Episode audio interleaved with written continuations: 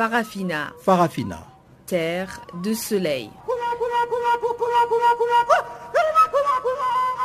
Farafina. Farafina. Un magazine d'infos africaine. Présentation Jacques Kouakou.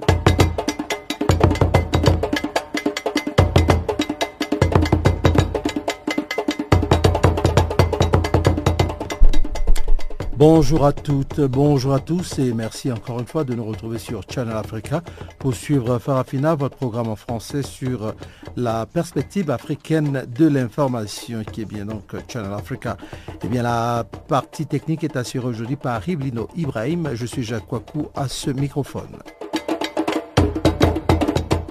27 juin 1977, 27 juin 2017, il y a 40 ans exactement, jour pour jour donc, que Djibouti a accédé à l'indépendance. La situation politique de ce pays a fait très souvent la une des journaux en ligne avec notamment la répression des opposants, nous en parlerons. Au Tchad, les réactions n'en finissent pas depuis la diffusion dimanche d'un entretien du président Idriss Déby accordé aux médias français TV5, RFI et Le Monde. En Centrafrique, la feuille de route pour la paix signée le 19 juin à Rome par Saint-Egidio n'est pas reconnue par l'évêque de Bangui, d'où vous aurez dans, dans ce programme de plus amples détails. Voici donc quelques points qui vont marquer la page magazine de notre programme de ce jour. Mais avant que d'y arriver, voici maintenant le bulletin politique.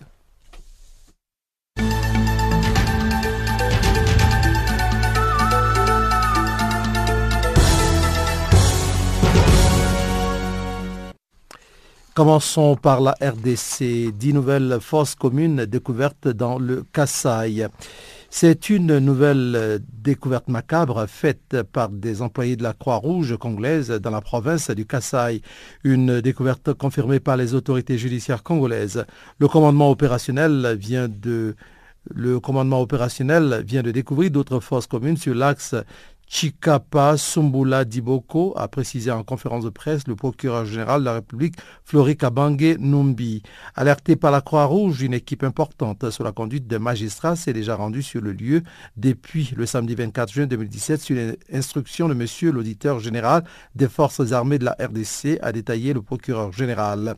Le nombre de forces communes et le résultat des exhumations qui seront faites seront communiqués ultérieurement, a-t-il par ailleurs ajouté.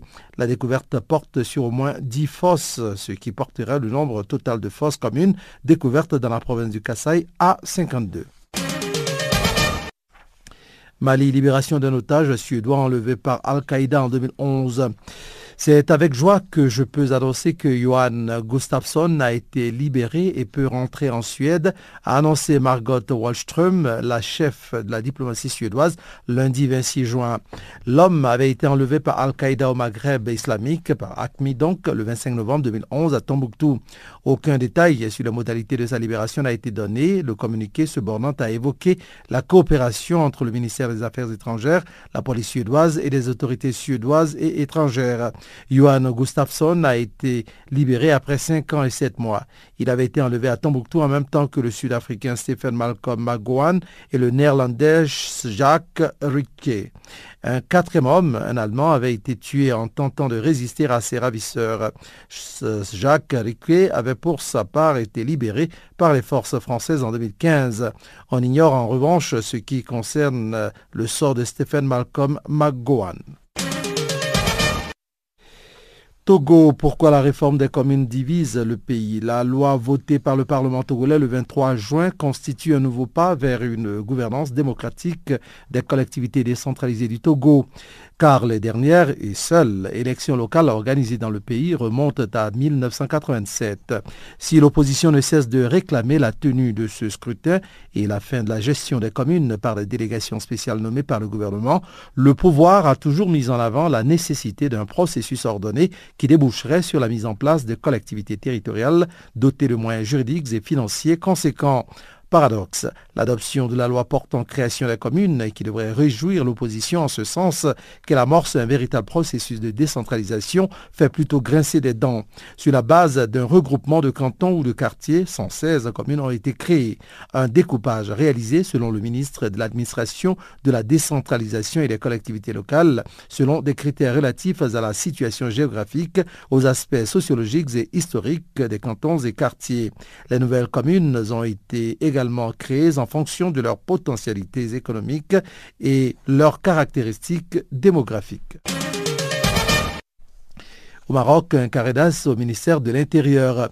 Six régions sur les douze que compte le Maroc ont désormais un nouveau Wali. Les provinces ne sont pas en reste. 18 d'entre elles devraient accueillir un nouveau gouverneur avec l'Aïd al-Fitr. Mais dans cette vague de nominations entérinée lors du Conseil des ministres précisé par Mohamed VI le 25 juin, ce sont les Wali nouvellement nommés dans l'administration centrale qui volent la vedette. Ils récupèrent des directions névralgiques de ce département de l'intérieur. Ainsi, Khalid Safir, qui était aux commandes de la wilaya de Casablanca depuis 2013 par exemple, rebondit dans l'administration centrale en tant que Wali directeur général des collectivités locales. Ce polytechnicien de 50 ans succède à Samir Mohamed de Tazi, qui il y a 18 mois à peine faisait son entrée dans, le département de l'Intérieur alors qu'il avait fait quasiment toute sa carrière au ministère des Finances. Mais Samir Tazi, 54 ans, ne va pas loin. Il se retrouve désormais Wali, directeur général du Fonds d'équipement communal, en abrégé FEC, le bras financier du ministère de l'Intérieur qui peut agir comme une banque pour les collectivités territoriales. Les deux hommes vont donc travailler en étroite collaboration dans la mesure où le FEC et la direction des collectivités locales agissent souvent de concert. Et cela tombe bien, les deux hommes se connaissent. Ils ont déjà été collègues au ministère des Finances. Terminons avec l'Angola, le parachute doré du président José Eduardo dos Santos. Si plus, aucun doute ne subsiste quant au départ de José Eduardo dos Santos, 74 ans et président de l'Angola depuis plus de 37 ans, les conditions de sa retraite ne sont pas encore réglées. À deux mois des élections générales prévues le 23 août, un projet de loi organique publié au journal officiel le 15 juin crée la polémique. Composé de quatre chapitres et de 14 articles, il modifie les avantages accordés aux anciens chefs d'État. Il sera présenté à l'Assemblée nationale le 28 juin. Le texte fait débat dans l'opposition comme dans l'entourage politique du président. De quoi s'agit-il?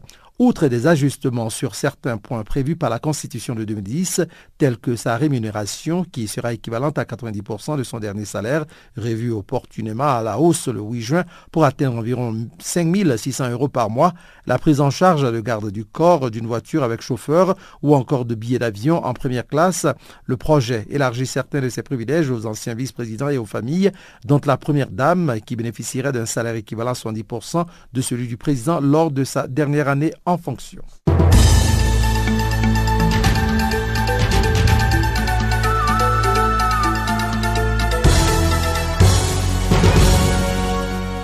Africa, oh, yeah. Africa, oh, Africa, Africa, Africa, Africa. Eh. Je m'appelle Salif Keita. Vous écoutez Channel Africa, la voix de la renaissance africaine. Voilà, c'est avec Salif Keita que nous ouvrons maintenant la page magazine en commençant par Djibouti. Comme je vous le disais, 27 juin 1977, 27 juin 2017, il y a 40 ans, jour pour jour, que Djibouti accédait à l'indépendance. La situation politique de ce pays a fait très souvent la une des journaux en ligne, avec notamment la répression des opposants. Et Maître Zakaria Abdillahi, président de la Ligue des droits de l'homme de Djibouti, nous dresse un triste tableau de ce qu'il a qualifié de 40 ans de misère sur tous les plans. On l'écoute. Le problème, c'est qu'il est trop facile aujourd'hui de dire certaines choses 40 ans après, parce que nous, nous vivons dedans. Moi, je résume en un seul mot, c'est une quarantaine d'années de misère. Pourquoi? Parce que on était une population assez jeune, euh, pas assez nombreuse, mais aujourd'hui, plus de 80% de la population est au chômage. Alors, quelle est l'avancée dans ce cas-là? Les volets sociaux, c'est trop facile qu'il y ait des investisseurs étrangers, qu'il y ait des riches, 2% de la population est riche et tous les autres pauvres. C'est ça la réalisation? Je ne crois pas. Le volet droit de l'homme, le volet social, tout ça ont été mis de côté. On a construit des buildings, on a fait ceci et cela, mais pour qui? Les gens ont, besoin de boire de l'eau, d'avoir de l'électricité et d'avoir du travail. Il n'y a pas d'électricité, il y a des coupures tout le temps. L'eau, c'est fini, ça se fait rare. Et aujourd'hui, le chômage est, galopant. Donc voilà, si vous voulez, le, résumé de la situation de 40 ans d'un régime totalitaire. Avec un dialogue politique euh, stagnant, euh, qu'est-ce qui peut être fait? Vous avez espoir quand même que dans les années à venir, la situation peut changer dans, dans votre pays? Non. Je ne crois pas, parce que tant que le régime, le régime a verrouillé tous les leviers de commande de l'État. Donc, tant que le régime sera en place, rien ne changera. Au contraire, le régime il est en train de, de devenir de plus en plus difficile, avec euh, des arrestations, de, moins en moins de liberté publique. Donc là, il n'y a plus de dialogue.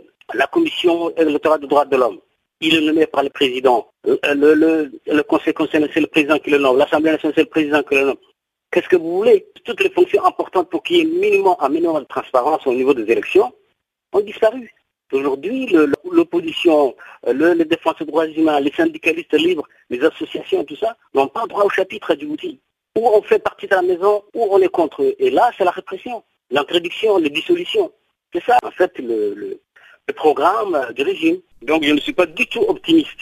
Récemment, il y avait le plus ancien détenu politique qui était là depuis plus de sept ans, dont j'assumais sa défense, qui est extrêmement malade, gravement malade et qui a besoin d'une hospitalisation d'urgence, ils le disent eux-mêmes, ils le reconnaissent qu'il est, et que les hôpitaux djiboutiens ne sont pas capables de le soigner, a été condamné le 18 juin à 15 ans de réclusion criminelle. Ils ne font même pas preuve d'humanité. Pour quelqu'un qui a été détenu arbitrairement depuis plus de 7 ans, C'est qui ça a aucune charge contre lui. Il s'appelle Mohamed Ahmed Jabha, plus ancien détenu politique connu, donc euh, où je me suis battu à travers le monde. Alors qu'ils disent eux-mêmes dans, la réquisition du ministère public, c'est-à-dire du procureur général, ils disent que l'état de santé de monsieur est critique. Mais ça ne l'a pas empêché de requérir 30 ans et d'une condamnation de 15 ans de réclusion criminelle. Vous croyez qu'il y avait une ouverture Qu'il y a des avancées Au contraire, c'est une régression. C'est quelqu'un où euh, la Cour criminelle en question n'a pas été capable d'apporter un minimum, je dis bien un minimum de preuves matérielles démontrant qu'il est coupable de, cette, euh, de ce crime qui lui a été reproché, qui est un crime politique, tout simplement. Donc un crime politique, donc c'est la décision du système, il n'y a pas de preuves, ils n'ont pas besoin de preuves. La justice, c'est le président, c'est le, le- tout le monde. Et d'ailleurs, le, le Premier ministre de, de Djibouti a déclaré Tant que je serai aux affaires, ce monsieur restera en prison. Donc c'est le prisonnier du Premier ministre de Djibouti. Il a dit clairement devant la représentation nationale, c'est-à-dire devant les députés. Mais en termes d'infrastructure, euh, on parle quand même d'un pays qui est en plein développement, on parle de plusieurs projets d'investissement. Euh, Qu'en est-il euh, sur le terrain? Tu sais que le Djibouti est endetté à 90%. C'est-à-dire plusieurs générations vont payer ça. On a fait 4-5 ports. Mais qui, qui va les utiliser? On a fait plusieurs aéroports qui ne sont jamais finis. Il y a des projets de routes, il y a des projets de trains, il y a des projets de ceci qui endettent à mort le pays, mais jusqu'à présent qui n'apportent pas d'emploi. Un projet doit, doit être porteur de- d'emploi. Mais non, le chômage est toujours là, et pourtant il y a des projets. Et c'est financé comment? Par l'endettement de l'État. Et c'est sur des, des commissions, sur des euh, rétro-commissions, à partir de là qu'on essaie d'obtenir un prêt, et puis bah, qui va payer? Bah, Les autres générations vont payer ça. Donc sur le plan politique, c'est raté, sur le plan économique, c'est pire, mais sur le plan humain et social, on est le dernier de l'Afrique. Trop facile l'illusion, parce que c'est un président illusionniste. C'est-à-dire on va montrer à travers le monde qu'on est en train d'inaugurer un port d'un tyran de ceci.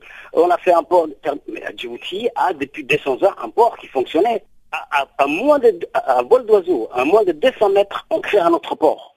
À moins de 1 mètre encore, enfin je veux dire moins de 50 mètres encore, on crée un autre port. Donc il y a trois ports. Mais ça sert à quoi? Et tout ça, qui finance? C'est l'endettement de l'État. Et donc ça enfonce ce que le- à la fois le, le déficit, mais les dettes publiques. Farafina, Farafina. terre de soleil. Farafina, Farafina, un magazine d'infos africaine. Au Tchad, les réactions n'en finissent pas depuis la diffusion dimanche d'un entretien du président Idriss Déby Itno accordé aux médias français TV5, RFI et Le Monde. Le président tchadien a dénoncé l'intervention de la France dans la révision constitutionnelle de son pays, l'obligeant ainsi à se maintenir au pouvoir. L'AIB Tourjoumane, président des droits sans frontières, une organisation de la société civile tchadienne, commente les propos du président Idriss Déby Itno. Moi, je voudrais dire tout simplement que euh, Idriss Déby, en tant que président de la République, en tant que garant de la République, de toutes les lois, des constitutions de la République, il a failli à sa mission. Pourquoi? Parce que le président de la République a prêté serment devant la Constitution, mais pas devant la République française. C'est ce qu'il nous dit que c'est la France qu'il avait fait la force. Non, il doit suivre la Constitution du Tchad.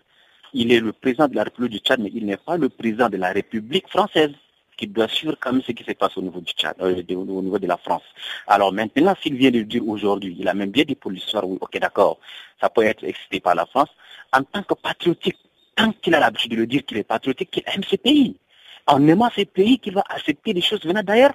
Il y a combien de fois que les gens ont demandé de faire des bonnes choses qu'il n'a pas voulu le faire? C'est en modifiant la Constitution que c'est ça être le président de la République. Non, à ce niveau que début nous disent clair, cela est par la complicité de sa volonté de se maintenir au pouvoir et également de sa volonté de continuer toujours ses actes. Nous ne pouvons pas comprendre du moment où il dit que c'est la France qui lui a obligé.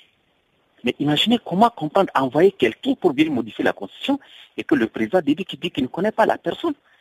Le concerniste qui est venu pour modifier la Constitution qu'il ne connaît pas. Imaginons, essayons d'être clair.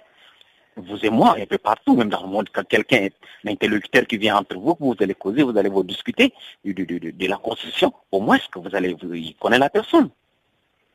Et de deux également pour dire qu'il était forcé par la France, nous comprenons parce qu'il a prêté serment devant, il est devant des, Tchadiens et en même temps aussi devant la Constitution. Il est garant de la Constitution. Donc à ce niveau, nous pensons que début manque vraiment de réalisme, qu'il n'a dit tout simplement qu'il veut aller. Mais maintenant, aujourd'hui, c'est seulement qu'en 2005, la France est obligée. Mais en 2016, les élections étaient passées. Il y a beaucoup de mouvements au niveau de la société civile. Quand nous avons dit ça suffit, il a, trop c'est tout, il arrête. Qui lui a poussé encore de continuer son mandat C'est toujours la France voilà la question que nous posons. Est-ce que pour vous, aujourd'hui, le président Idriss Déby serait au pied de mur?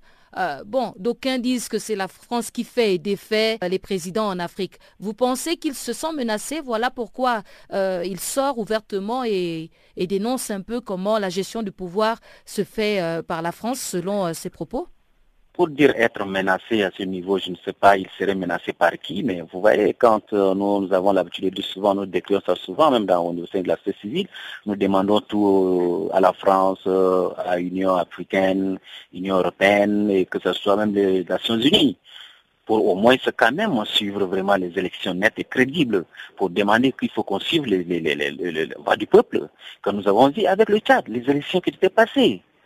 Mais, madame, si ce n'était pas la France, vous pensez que euh, certains chefs d'État vont être toujours là?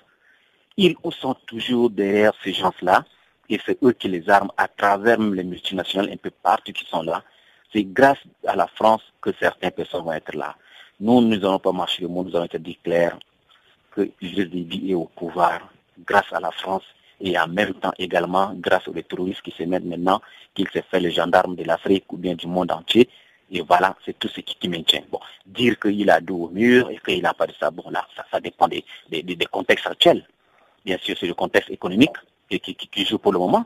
Le Tchad est au dos uniquement, c'est économiquement que le Tchad est au dos au mur et qu'il n'arrive même pas à faire fonctionner ses ministères, ses administrations. Et là, ces institutions sont restées bloquées. Donc là, à ce niveau, nous parlons dos au mur.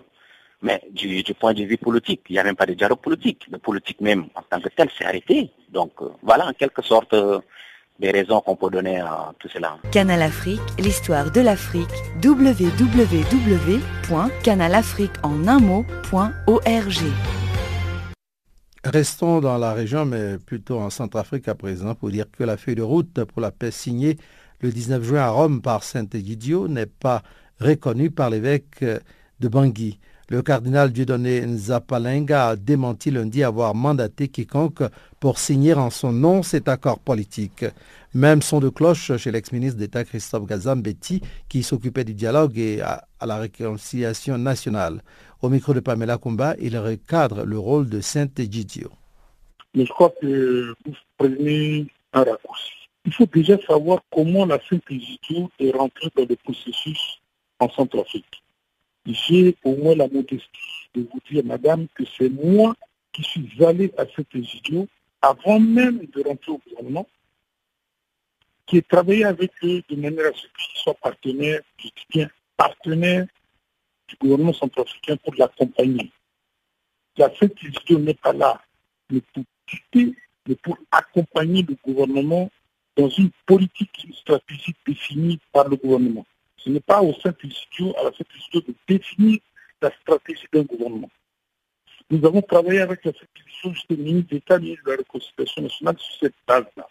Il restait un document à signer qui est l'accord de siège, qui permettait à la Saint-Institut de s'installer et de nous aider, par exemple, à la numérisation et à la reconstitution de l'état civil, des trucs stratégiques, à la lutte contre le sida, à nous accompagner dans le processus de ce que j'avais baptisé le vivre ensemble.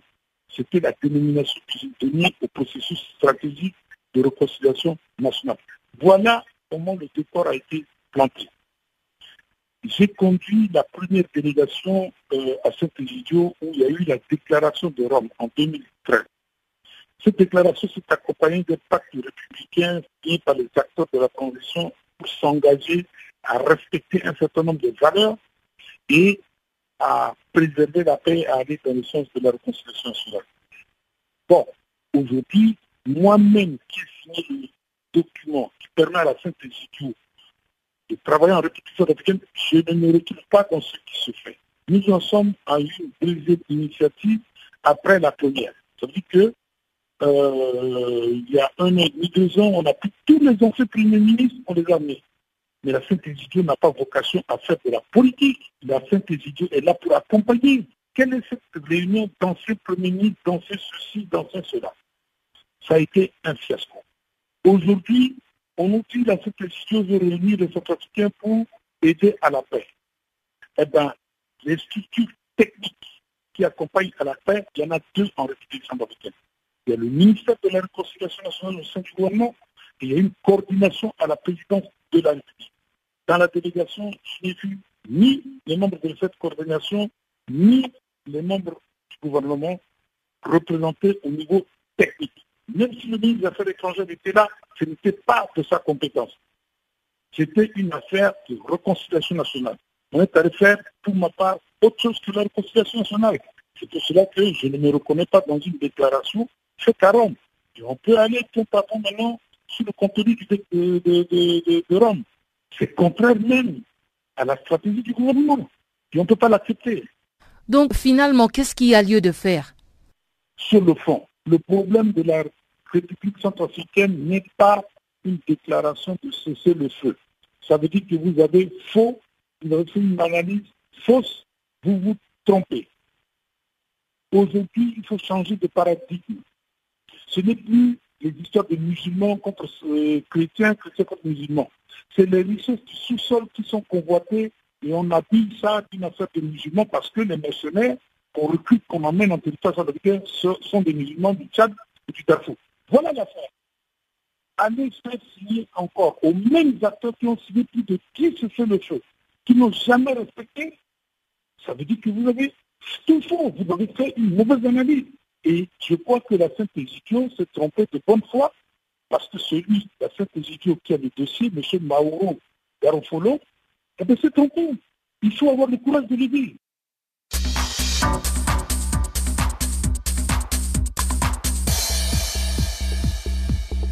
Toujours en Centrafrique, où l'ex-ministre d'État Christophe Gazambetti s'est aussi prononcé sur l'insécurité entretenue pendant trois ans à Bangui par le chef rebelle Abdoulaye Hissène. Arrêté il y a quelques semaines au Tchad, ce dernier avait été placé sur liste noire en mai par les États-Unis.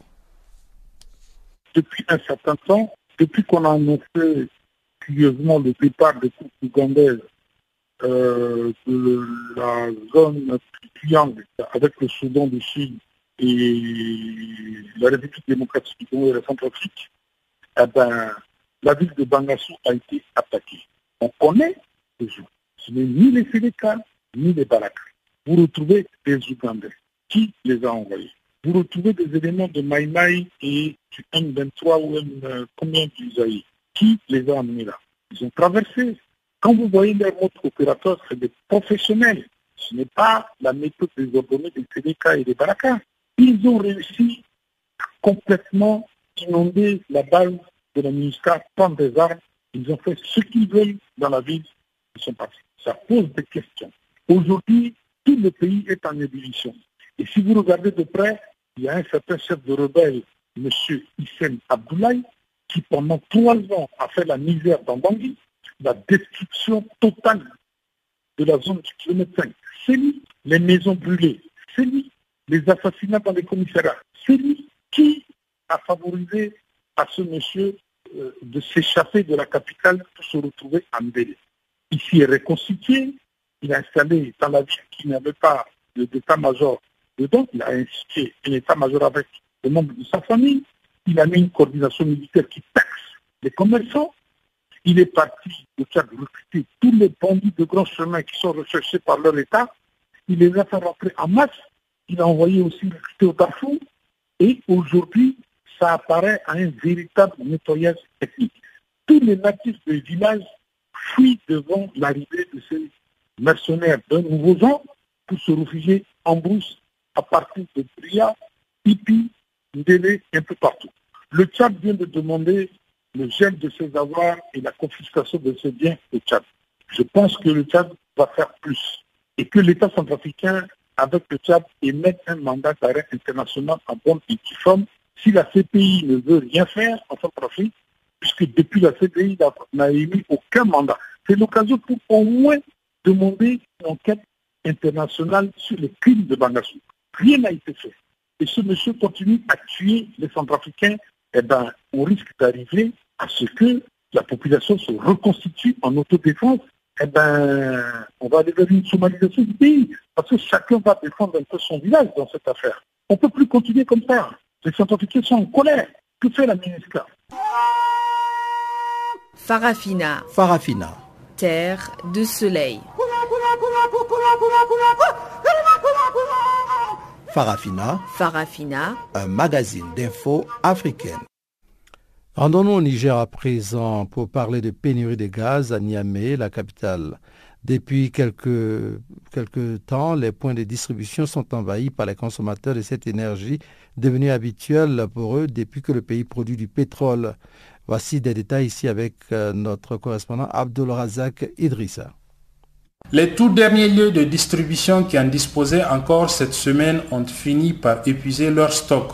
Du coup, c'est la désolation chez beaucoup de citoyens habitués qu'ils sont depuis 2011, année du début de l'exploitation du pétrole nigérien à cette source d'énergie. C'est plus dur encore puisque c'est le mois béni de Ramadan. Témoignage. Il est impossible aujourd'hui de trouver le gaz dans cette ville-là. Euh, vraiment, depuis le début du mois de carême.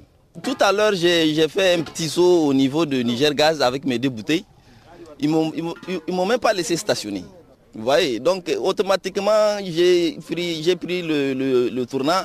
Et là, l'agent me disait qu'il n'y a pas de gaz. Donc, je n'ai même pas stationné. J'ai continué pour venir d'ici à Arseny pour voir si je peux avoir. Et là aussi, je n'ai eu qu'une petite bouteille de 6 kilos.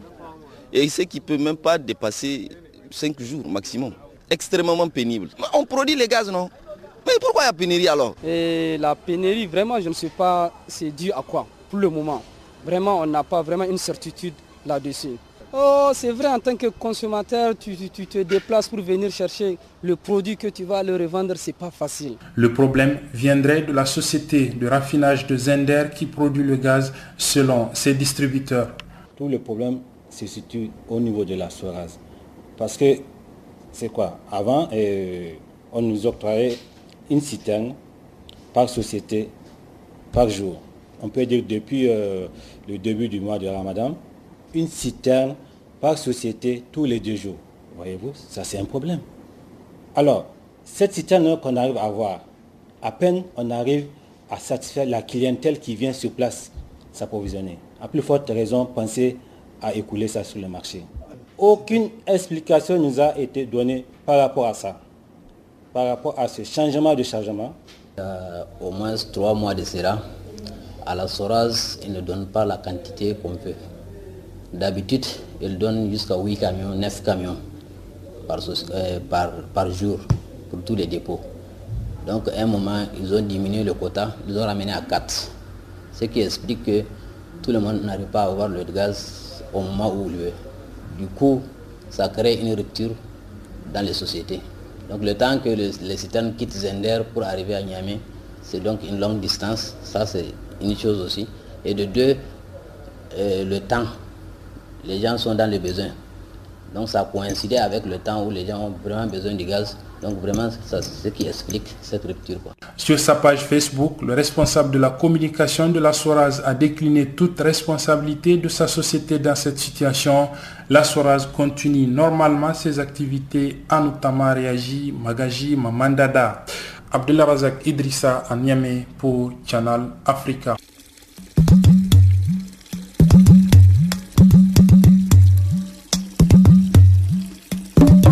Vous écoutez Channel Africa à la radio et sur internet www.channelafrica.org.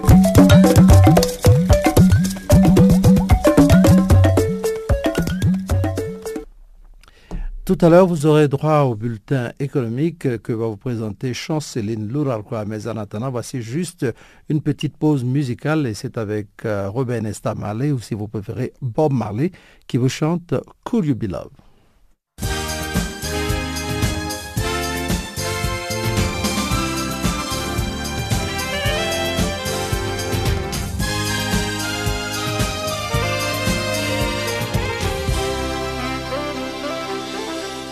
Chers auditeurs Journal Africa, bonjour. En Sierra Leone, une compagnie opérant sur les diamants et l'or, dénommée Golden Sand Resources, rapporte ce mardi avoir récupéré 14 diamants pesant entre 0,25 et 2,15 carats pour un total de 10,46 carats sur sa licence Tongo. Dans sa nouvelle mise à jour opérationnelle, cette entreprise a même récupéré 23,62 grammes d'or à partir du traitement des graviers alluviaux extrait sur la licence. En outre, la compagnie Golden Sand Resources, également détentrice de la licence Baja, a indiqué être en train de relocaliser son centre de stockage des minéraux des Baja Site 4 à un endroit plus sûr. Rappelons que depuis 2013, Golden Sand Resources détient en Sierra Leone trois licences portant sur l'or et les diamants, en l'occurrence Tongo, Baja et Moa. À l'issue d'un conseil national des pétroliers tenu ce mardi à Djamena, le gouvernement tchadien a décidé de réorganiser le secteur de la distribution des hydrocarbures en les confiant à une poignée d'entreprises. Les conseils des pétroliers regroupent une centaine d'entreprises tchadiennes et l'on estime que cette décision n'a pas été justifiée. Selon une source proche, le marketeur désigné n'ont été sélectionnés sur aucune base juridique. Les ministres tchadiens du pétrole et de l'énergie, Béchir Madé, avait récemment pris un arrêté désignant, à titre provisoire, 12 marketeurs chargés de distribuer les hydrocarbures produits à la raffinerie locale. 21 autres marketeurs pour la distribution des polypropylanes et 9 autres encore pour le gaz butane. Parmi ces marketeurs, il y a des géants étrangers tels que le français Total, le libyen Oil Libya ou le camerounais Tradex ainsi que quelques entreprises locales. Au Bénin, l'ouverture ce mardi à Cotonou d'un procès du scandale financier, investment, consultancy et computering service. 20 personnes sont appelées à la barre et dont 6 en détention provisoire depuis plus de 7 ans. Elles sont poursuivies pour association de malfaiteurs, escroquerie avec appel au public, exercice illégal d'activités bancaires et des microfinances et pour corruption et surbonation des témoins. Les procès fixera les victimes sur l'éventualité d'actions en remboursement ou en indemnisation des placements qu'elles ont effectués entre 2006 et 2010. Les victimes dont certaines avaient misé toute leur fortune sont toujours en détresse plusieurs années après le scandale. Le remboursement de certaines d'entre elles, qui a commencé le 13 septembre 2010 à partir des fonds saisis n'a couvert jusqu'à présent que 68 000 personnes pour un montant de 8,3 milliards de francs CFA. Selon un rapport du Fonds monétaire international, 70 structures opérées depuis 2006 et avaient spolié des milliers de déposants entre 150 000 et 300 000 pour un montant estimé à plus de 155 milliards de francs CFA. C'est soit près de 300 millions de dollars, soit environ 5% du produit intérieur brut béninois. Bref, la Cour se prononcera notamment sur les sorts des accusés et ce n'est qu'après cette étape que sera abordée la question du dédommagement de ceux et celles qui s'estiment victimes dans cette affaire.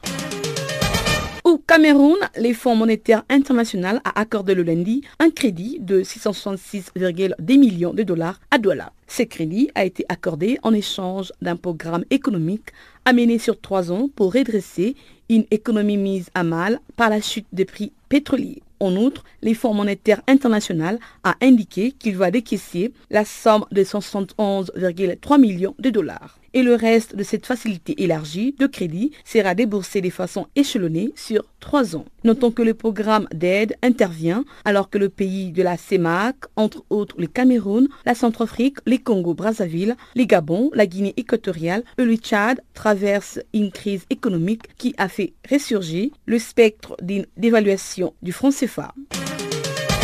Au Gabon, les deux opérateurs leaders sur le marché, à savoir Gabon Télécom et Airtel, ont récemment obtenu les renouvellements de leur licence d'exploitation de la téléphonie mobile pour une période de 10 ans. Les renouvellements concernent les licences de 2 gigabytes portées sur la technologie neutre. Les documents offrent plusieurs avantages, donnant dorénavant aux entreprises de la téléphonie mobile une bonne marge des manœuvres et un gain supplémentaire de créativité et de productivité. Cette licence à technologie neutre permettra aux opérateurs de faire démonter des technologies sans revenir demander une licence nouvelle pendant les 10 ans à l'Agence des régulations des communications électroniques et de la poste ou au gouvernement. À noter que la nouvelle licence a coûté 9 milliards de francs CFA un coût en baisse par rapport à la première licence dont le chiffre était de 11 milliards.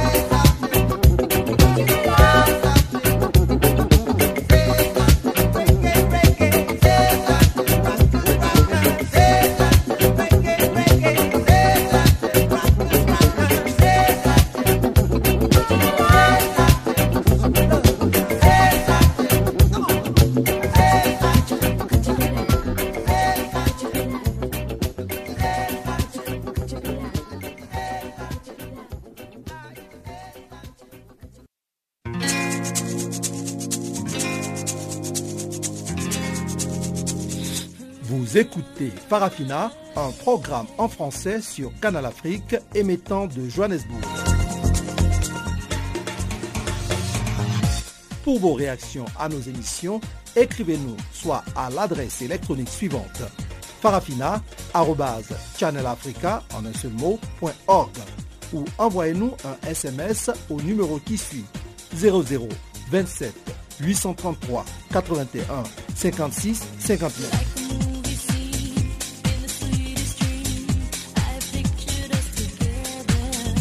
Notre adresse électronique farafina.channelafrica en un seul ou par SMS 0027 833 81 56 59.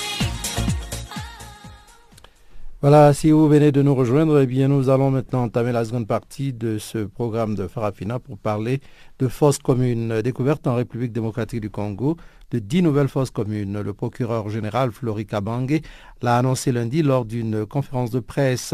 Ces fosses ont été découvertes sur l'axe Chikapa-Sumbula et Diboko dans la province du Kassai.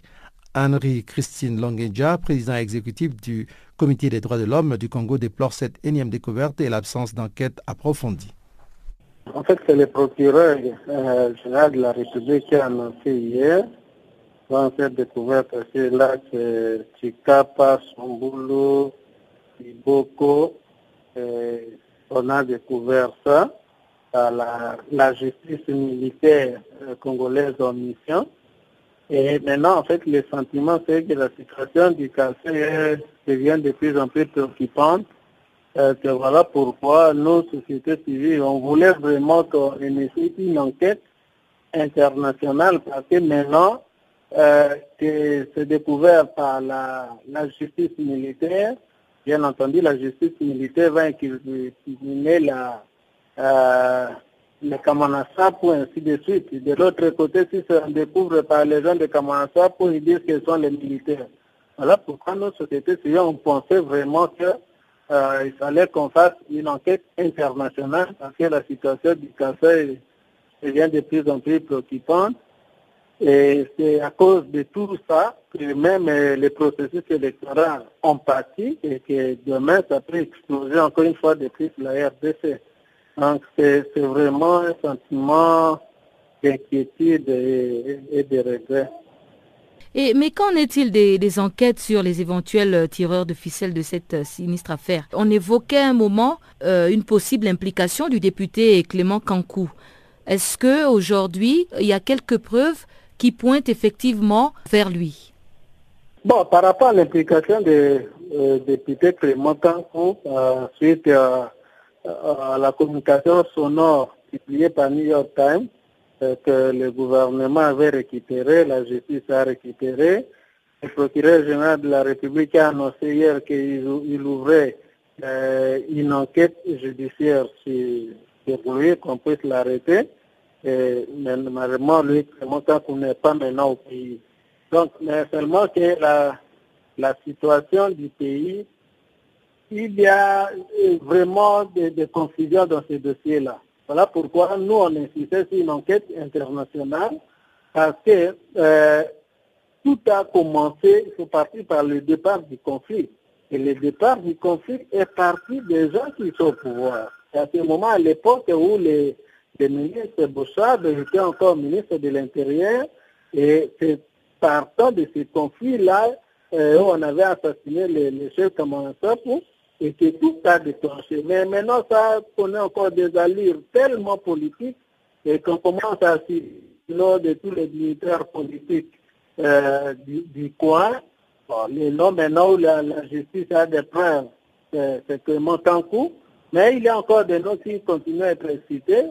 C'est comme ça que c'est important quand même que la justice soit faite, soit établie, comme il vraiment une enquête pour établir les responsabilités. Le gouvernement avant avait initié une enquête. Mais à un certain moment, ils avaient même commencé le procès. Alors, lorsque le commissaire euh, aux droits de l'homme a annoncé qu'il est intérieur qu'on organise une enquête internationale, nous, société civile, nous avons demandé au gouvernement, à la justice militaire, de stopper les, euh, les audiences de, de jugement qui commençaient étant donné que euh, la vérité n'était pas encore établie. Euh, voilà maintenant le gouvernement qui relance encore euh, d'autres enquêtes. Mais notre inquiétude est que souvent les enquêtes menées par le gouvernement n'aboutissent toujours pas. S'il s'avère que demain, les grosses légumes au pouvoir soient impliqués, souvent ça ne va pas aboutir. Mais aujourd'hui, ce montant mis à NIP parce que New York Times a publié le, les mots sonores. Et en plus, c'est tout simplement aussi que tant est aussi opposant, c'est comme ça qu'on met vraiment à nu la situation du camp. Mais nous pensons qu'il y a plusieurs responsabilités, il y a plusieurs implications dans ces dossiers et que c'est vraiment face à ces crimes contre l'humanité important quand même qu'on assiste aussi une enquête internationale pour que la justice soit faite et les autorités, tant, disons, les auteurs intellectuels et matériels, quand même répondre devant la justice. Canal Afrique, l'histoire de l'Afrique, www.canalafriqueenunmot.org. Restons toujours à RDC une, euh, pour parler d'une semaine de sensibilisation contre la torture dans ce pays. L'opération lancée lundi va se poursuivre jusqu'à vendredi. C'est ce qu'a indiqué la ministre congolaise des droits humains lors d'une visite à la prison centrale de Makala à Kinshasa. Marie-Ange Mouchobekwa a également exprimé sa détermination à lutter contre la torture sous toutes ses formes. Mais pour la Fondation Bill Clinton, les prisonniers de ce pays vivent dans des conditions les plus déplorables. C'est une correspondance de Jean-Noël Bamoisé. La visite de la ministre des Droits humains à la prison centrale de Makala est survenue lundi justement au moment où le monde célébrait la journée internationale de soutien aux victimes de la torture. Des cas de torture sont souvent signalés dans les milieux carcéraux de ce pays. La ministre Marie-Ange Mouchobekwa a exprimé la détermination du gouvernement à lutter contre la torture sous toutes ses formes et a lancé une semaine de sensibilisation dans ce sens. Écoutons plutôt la ministre Marie-Ange Mouchobekwa. Parfois, il y a le personnel pénitentiaire qui fait subir des tortures ou des traitements inhumains à certains détenus. Mais il y a également des détenus qui agressent le personnel personnel pénitentiaire qui les frappe. Donc euh, nous allons poursuivre la sensibilisation contre la torture sous toutes ses formes, que ce soit dans les milieux carcéraux ou ailleurs. Je suis venue à la prison de Makala également pour euh, voir la situation, le, le respect des droits de l'homme à la prison centrale de Makala. Vérifier la régularité de détention, vérifier si tous ceux qui sont détenus ont eu droit à un procès équitable qu'ils ont été jugés et, condamnés. Je suis venu également avec les ONG de défense des droits de l'homme qui ont accepté de répondre à notre invitation pour euh, voir l'état de la prison. Parmi les organisations nationales et internationales de défense des droits de l'homme qui ont répondu à l'invitation de la ministre des droits humains figure la Fondation Bill Clinton qui a qualifié de déplorables les conditions de vie des prisonniers dans ce pays. Dans tous les cas, pour son représentant ici en République démocratique du Congo, Emmanuel Kohl, l'État congolais doit tout simplement améliorer les conditions de vie des prisonniers et savoir les encadrer selon les normes internationales. Les prisonniers qui ont la tuberculose, les prisonniers qui ont les maladies infectieuses, ils sont détenus ensemble avec l'autre prisonnier. Les enfants qui viennent unis d'aujourd'hui, parce qu'il y a les femmes qui sont accouchées en prison, ils sont mélangés avec les autres prisonniers qui sont malades et tout ça là. En plus, l'État n'a pas la moyen pour nourrir les prisonniers. Si vous arrivez dans le dépôt, il n'y a rien, dépôt est vide. Comment on doit détenir des gens qui sont pas la famille ici à Kinshasa Vous arrêtez parfois des gens à l'est, vous vivez avec si vous arrêtez des gens bas Congo, vous vivez avec un si Kikuti. L'État remplit les prisons, mais il ne pense pas à l'encadrement. C'est inacceptable. On arrête des gens habituellement et après on vous fait sortir comme ça. Il faut un état général de réforme potentielle il faut construire autre prison et les prisons existaient et doivent être perfectionnées. Dieu merci, nous avons eu un premier ministre qui fuit détenu. Nous avons eu un ministre auprès du premier ministre qui fuit détenu. L'actuel premier ministre Bruno Chibala et professeur Kalala Chibango. Il fuit détenu. Et même il connaît toutes les situations des prisonniers. Je les appelle pour tout faire pour améliorer les conditions des prisonniers parce que c'est eux qui sont à la charge d'État à l'heure actuelle. Puisque hier, ils étaient là, ils connaissent les conditions de vie. Je l'exhorte et les dit les autres puisqu'on ne sait jamais dans la vie. Plusieurs organisations de défense des droits humains ne cessent également de dénoncer le surpeuplement des prisons ici en République démocratique du Congo. Channel Africa Kinshasa, Jean-Noël Bamoisé. Cette jeune fille-là, j'ai peur de danser avec elle. Hein. Fais pas le camp quand même. T'attraperas tout de même pas le VIH en dansant avec une meuf. Imaginez un monde où les gens se basent sur du concret et non sur des croyances et où les malades ne sont pas rejetés par crainte mais entourés d'amour. Il a le VIH. Moi je suis pas l'employé, hein. C'est votre faute. Il est maudit. Un monde où tout le monde comprend que la stigmatisation est l'un des facteurs conduisant à la propagation du VIH et où il n'y a aucune honte à connaître son statut sérologique. Imaginez la possibilité d'une génération sans VIH, ça commence avec vous. En savoir plus, consultez le www.itbeginswithyou.org.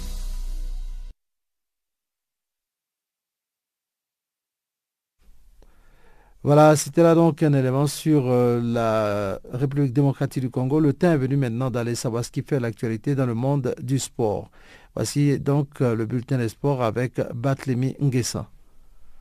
Cela fait plusieurs années que Julienne Sassou Nguesso, 50 ans, et son mari sont dans le viseur de la justice. En février 2013, une perquisition avait eu lieu dans leur hôtel particulier de Neuilly, une banlieue UP de Paris. Les enquêteurs se demandaient d'où venaient les 3 millions d'euros qui ont permis au couple d'acheter en 2006 le triplex de plus de 600 mètres carrés. Dès cette époque, Tracfin, la cellule anti-blanchiment du ministère français de l'économie, avait signalé des mouvements financiers suspects entre des banques de Saint-Marin et des comptes de sociétés offshore aux Seychelles notamment.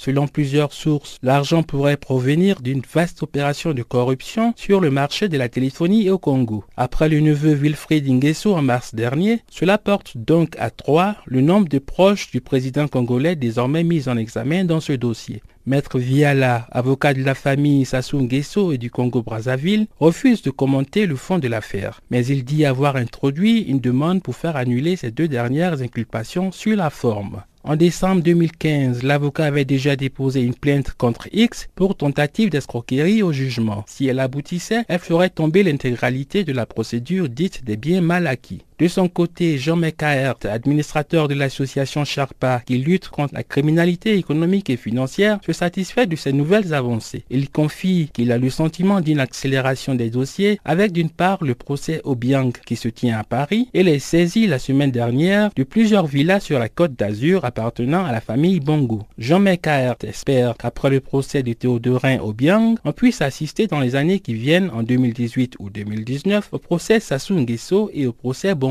la défense compte bien obtenir la nullité de la procédure.